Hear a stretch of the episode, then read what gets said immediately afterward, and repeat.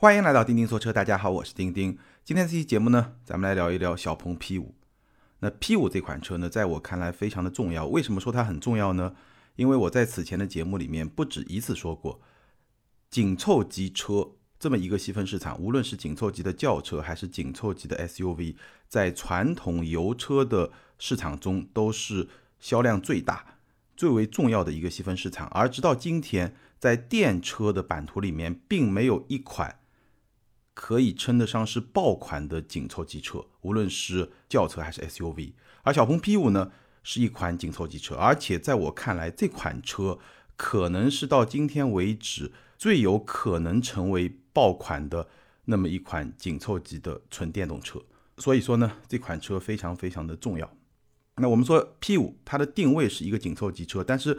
确切来说呢，它不是一个标准的 A 级车，它应该算是一个 A 加级车。因为无论是从它的车身尺寸，还是从它的价格来看，这辆车呢都会比标准的紧凑级车更大一点，或者说呢更贵一点。P5 车长四八零八毫米，也就是说它的车长超过了四米八，轴距是二七六八毫米。那这辆车的车身尺寸比 Model 3和宝马的标轴的三系都要更长。而那两辆车呢是标准的 B 级车，所以说这辆车的车身尺寸是比较大的，但是轴距呢会比那两款车稍微短一点，所以呢它的定位可以看作是一款 A 加级的轿车。那么从价格来看呢，十六万两千七到二十二万九千三，也会比紧凑级的油车要稍微的贵一点。不过呢，考虑到电车是不用交购置税的，所以呢，事实上这个差价呢就没有那么的大，可能。比你看上去的这个差价呢，要稍微的小一点。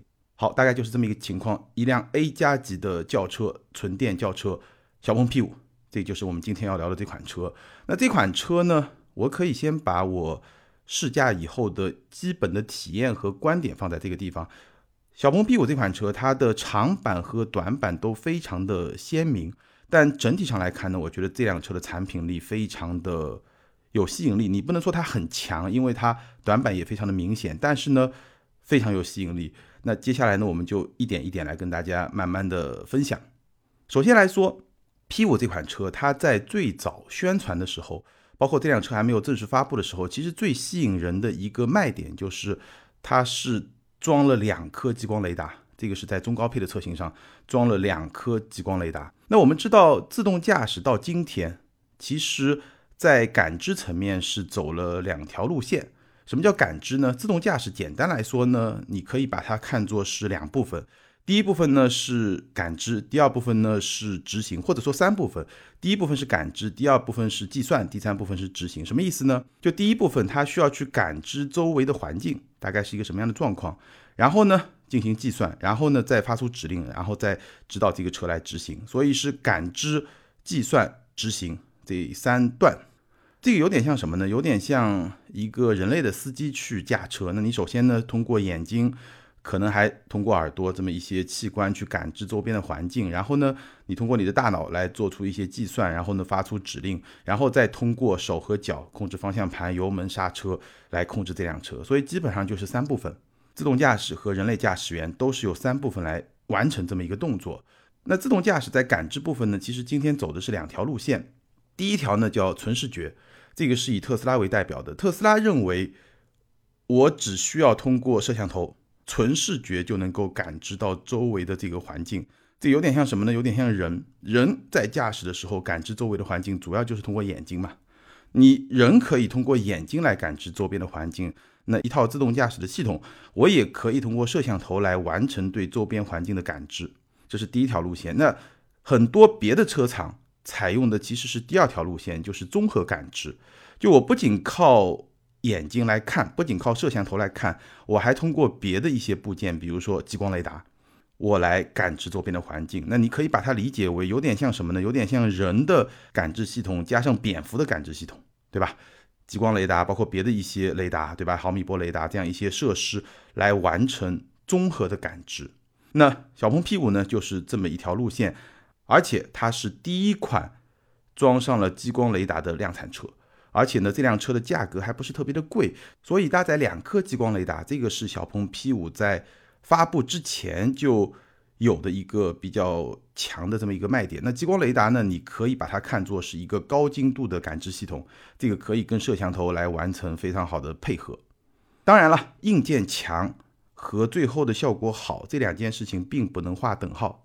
至少在今天来看，从最终的效果来看，特斯拉的纯视觉感知的这么一个效果，好像并不比综合感知的那些自动驾驶系统差。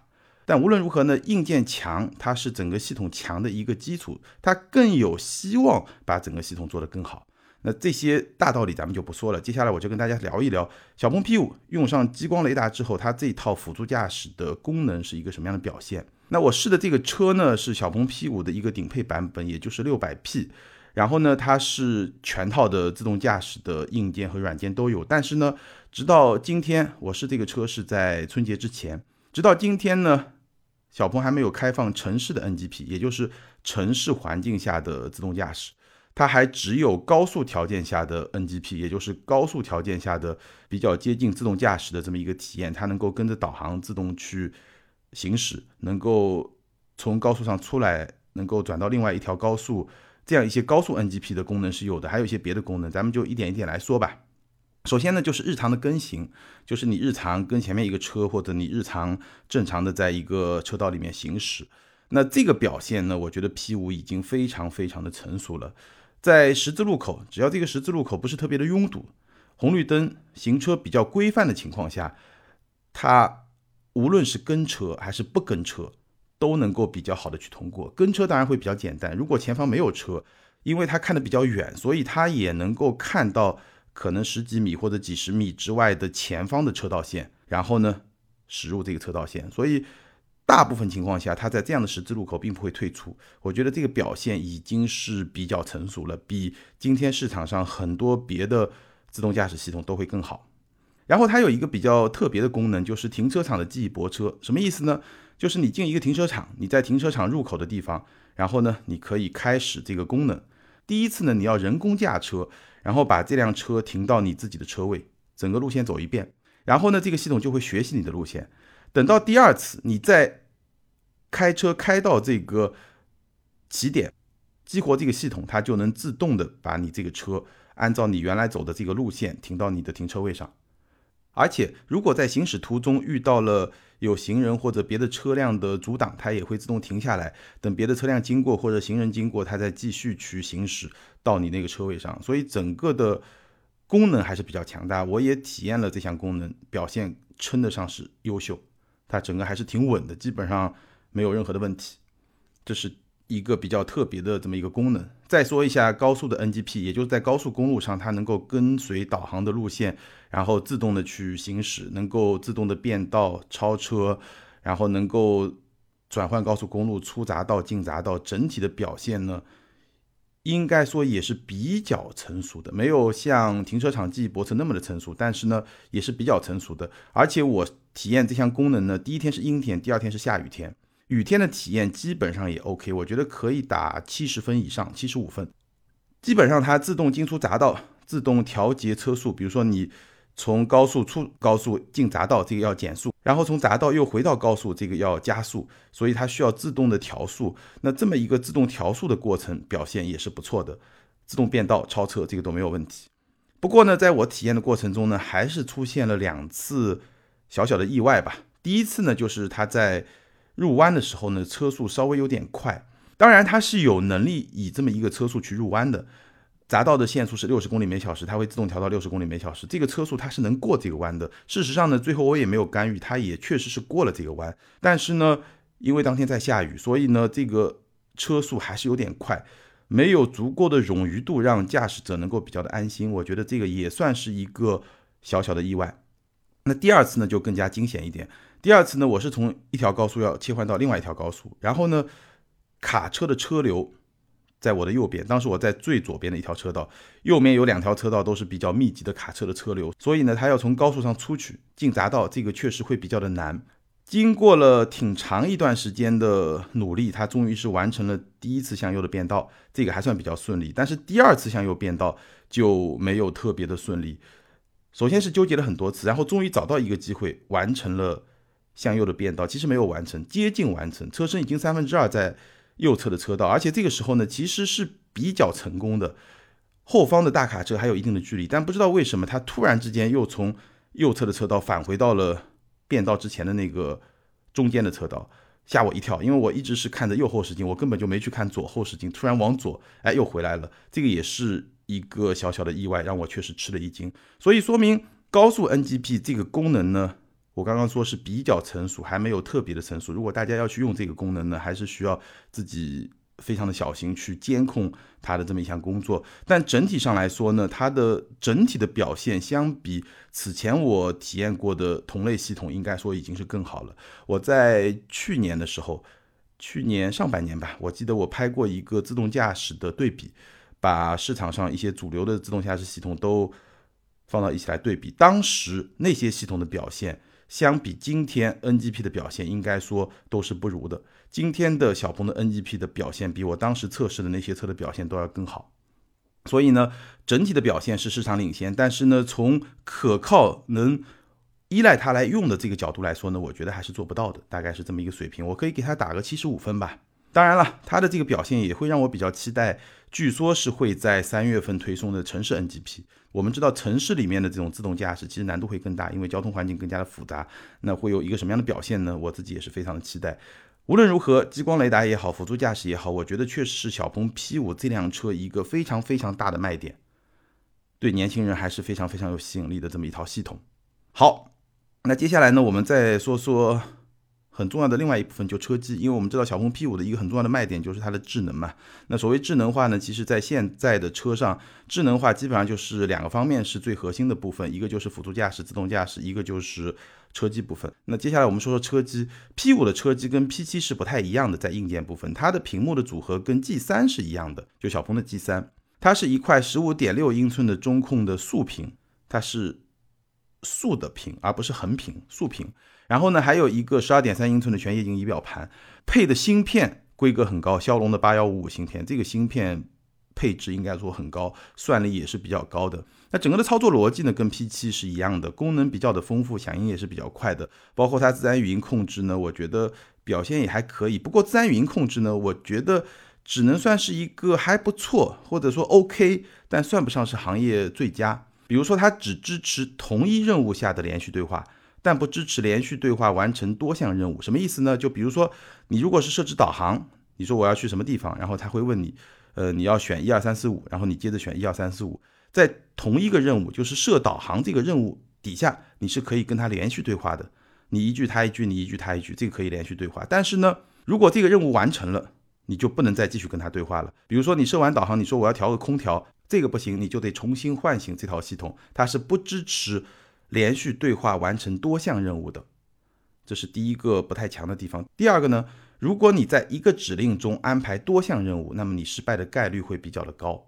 有些车机是可以一个指令安排三四项任务，而这辆车呢，你一个指令如果安排两个或者两个以上的任务，它失败的概率还是比较的高。所以，自然语音控制这部分呢，我觉得表现还 OK，但并不是行业最好。给我的感觉是什么呢？就它的识别能力会比较高，但是执行能力并不是特别的好。好，这个是车机部分，我觉得整体上来说呢，也是一个比较出色的表现，但并不算是行业里面最好的，大概是这么一个评价。那接下来呢，我们来聊一聊这辆车争议比较大的一个点，就是它的外观。但聊外观之前呢，我还是想先来说一说它的空间表现，因为这两点其实在我看来是比较紧密的联系在一起，有一定的因果关系。我们先来说这辆车的空间表现。我刚刚说了，小鹏 P5 是一个紧凑级车，但是这辆车后排空间的表现远远超越了一辆紧凑级车应该有的水平，甚至超越了一辆 B 级车应该有的水平。这辆车的后排空间是一个 C 级车应该有的水平。后排我一米七七的身高，后排腿部空间超过了三拳，基本上跟一辆 A6L 或者长轴版的五系 E 级差不多，这个就是一个 C 级车的水平。然后呢，头部空间两指多。至少也不会感到局促，所以这辆车的后排空间非常非常的充裕，比 P7 大很多很多，比 Model 3、比标轴版的三系、比长轴版的三系都要大很多，所以这个空间表现是越级的，而且不仅越一级，越了两级，非常非常的大。短板是什么呢？短板是后排的坐垫还是稍微有点短，而且呢也稍微有点低，所以呢对腿部的支撑不是很到位，而且会有一定的坐小板凳的感觉，而且呢后排座椅是没有办法放倒的，所以后备箱的空间呢没有办法去延展，这个是它后排的一个短板。那后备箱呢？虽然没有办法去延展，但是后备箱本身呢是比较大的，而且呢终于有了一个开启按钮，这个跟 P7 不一样，P7 是没有开启按钮，所以开起来不是特别方便，P5 是有的。所以整体上来说呢，这辆车后排空间的表现，包括后备箱空间的表现，我觉得是非常非常出色的。当然你在广告里面肯定也看过，P5 呢还有一些特别的空间的设置，比如说它能把车内空间转变成一个比较特别的空间，它叫智能睡眠空间，什么意思呢？就是你可以把前排座椅的头枕拿掉，然后呢，前排座椅可以完全的放倒，和后排座椅的坐垫齐平。然后呢，它还配了一个充气垫，你可以在这个座椅上面放一个充气垫，这个车就变成一个床，对吧？你就可以脑补一下你能够干嘛。所以这辆车的空间，车内的空间的表现应该说是非常非常出色的，但是是有代价的。这个代价呢，就是我刚刚说到，跟它的外观会有一定的关系。这辆车的外观呢？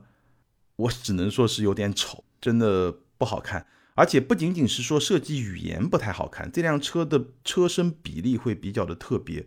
如果你是一个汽车设计师，或者你对汽车设计比较有兴趣，你知道在汽车设计中最重要的排名第一的要素是什么呢？不是车头怎么样，前脸怎么样，呃，车尾怎么样，或者说车顶线条怎么样？不是，不是，都不是这些东西。最重要的一个词叫比例，就车身的这个比例一定要好。而这辆车呢，我觉得车身比例是比较奇怪的，所以我经常说审美这件事情见仁见智。但是 P5 这辆车，至少从一个相对比较专业的角度来说，它的车身比例是比较奇怪的，所以这辆车无论如何都不可能好看。我几乎觉得。大概没有什么人会觉得它好看，可能有些人觉得它很难看，有些人觉得它还行，但顶多顶多也就还行，因为这辆车确实车身比例会比较奇怪。这辆车的车高超过了一米五，比 P7 要高七厘米，车长其实它跟 P7 差不多，稍微短几厘米，但基本上差不多，但是要高出七厘米，所以这辆车看上去像什么呢？像一辆被拍扁了的 SUV，这个是我的感受，就是一辆 SUV 啪往下拍了七公分，就是小鹏 P5。这个车身比例非常的奇怪，但这么一个奇怪的车身比例带来的好处是什么呢？就是后排的空间，尤其是后排的头部空间能够做的比较的好。这个是空间外观，我觉得是有一定的相互影响的关系，说明这辆车在设计之初啊，就把营造车内空间当做了一个很重要很重要的点。因为 P7 的后排空间确实会不是特别的出色，那 P5 虽然说它是一个定位更低的这么一款轿车，但是呢。它把后排空间做得非常非常的大，与此同时呢，付出的代价就是这辆车的设计，这辆车的外观确实比较的丑。那接下来简单说说这辆车的内饰怎么样呢？我觉得内饰比外观会好很多，基本上看上去还比较正常，谈不上有特别糟糕的这么一种情况。无论是它的内饰的质感，还是说它的配置，这个都比较 OK，我们就不展开来说了。我就说一说内饰有两个比较大的短板。第一呢，就是它的方向盘只支持上下调节，不支持前后调节。二十万的车，方向盘只支持上下调节，不支持前后调节，在今天应该说已经比较少了，或者说已经很少了。那这个的坏处是什么呢？这个坏处就是对于某些身材的用户来说会不友好。比如说对我来说，我身高一米七七，也不算是特别高的驾驶者，也不算是特别低的驾驶者，对吧？但是对我来说呢，我会被迫把驾驶位往前移。这样呢，我的腿部空间就会比较的局促，而且在开这个车的时候，我的左脚啊始终找不到一个特别好的安放的地方。当然，这么一个设计呢，也是有利于后排空间的发挥的，但是呢，前排就会变得比较的局促，这是它的第一个 bug。前排的第二个 bug 就是杯架的设计不合理。这辆车呢有两个杯架，左面那个大一点，右面那个小一点。左面那个比较大的杯架，如果你放一个稍微大一点或者说高一点的杯子，操控的时候就很容易撞到。右面那个小的杯架呢又太小。如果你要放一个，比如说星巴克的大杯的咖啡，肯定是放不下的，所以这个设计也非常非常的不合理。这是前排的第二个 bug。那除此之外呢，我觉得前排是没有任何的问题。好，最后简单说说它的驾驶方面的表现吧。我觉得 P5 这辆车呢，从驾驶的角度来说呢，我给它四个字的评价叫无功无过。显然，驾驶这个点不是小鹏想要在 P5 身上发力的点，基本上做到没有严重的问题，这个就 OK 了。简单说一说。这辆车搭载的是永磁同步电机，一百五十五千瓦，前驱，百公里加速呢七秒五，七秒五这么一个性能表现，在电动车里面应该算是一个不太起眼的表现。但是呢，如果你把它放到紧凑级车这么一个细分市场来看呢，其实这个动力也不差，这个性能比思域快，比引爆稍微慢一点。但是呢，它的动力输出会非常的平顺，非常的线性，而且没有任何的延迟。所以这个动力，我觉得日常来用的话呢，完全没有问题。超越够用，用起来还是比较舒服的，毕竟是一个电动车。然后它的驾驶模式的设定、动能回收的设定、单踏板模式的设定，跟小鹏 P7 都是一样的，我就不展开再重复说了。然后这辆车呢是搭载了一个扭力梁式的后悬架，舒适性确实一般，经过比较大的路面坑洼的时候呢，底盘会让你觉得有些松散。日常铺装道路来开呢，OK，没有什么问题。所以这辆车从操控的表现上来说呢，算不上敏捷，但毕竟电动车重心比较低，所以呢日常开还是比较从容，跑高速呢也会比较的稳。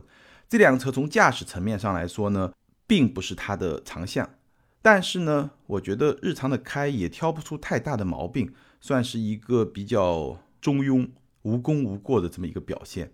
不过有一点是做的不错的，就是它的隔音，这辆车的隔音比我开过的很多 B 级车更好。至少比我自己那两辆车，上一代的宝马三系和特斯拉 Model 3 P 都是要更好的，隔音的表现不错。那续航方面呢？我刚刚说了，我试的这辆车呢，顶配 600P，600P 什么意思呢？就是它的 NEDC 续航是六百公里。那我实际来开呢，一半高速公路，一半城市道路。然后我测试的时候呢，气温大概五到十度，开了空调，这么一种情况下呢。续航的折扣率基本上在百分之七十，百分之七十呢算是一个中等水平，比特斯拉会稍微的差一点，但是呢，比市场上那些表现不太好的车呢还是会更好一点，所以是一个比较中等的水平。百分之七十，也就是说六百 P 六百公里，这个续航呢实际能用四百多一点吧。那如果你要在上下留点电的话，可能也就是三百出头这么一个实际在两次充电之间能够用的里程，大概是这么一个情况。好，那以上就是关于小鹏 P5 的方方面面，或者说主要一些方面的表现体验，我的一些评价。那最后呢，简单的总结一下，这个就是我在开头说的，这辆车的长板和短板都非常的鲜明。这是一辆长板和短板都很鲜明的车。长板是什么？就是它的辅助驾驶，它的车机，包括它的空间，这些都很长。那短板是什么呢？首先这辆车不好看，然后呢，它的前排。确实会有一些不太合理的设计，人机工程做的不好。然后呢，它的底盘表现也确实一般吧，这个不能算短板，但是也不算特别的好，大概是这么一个长板和短板都很鲜明的车。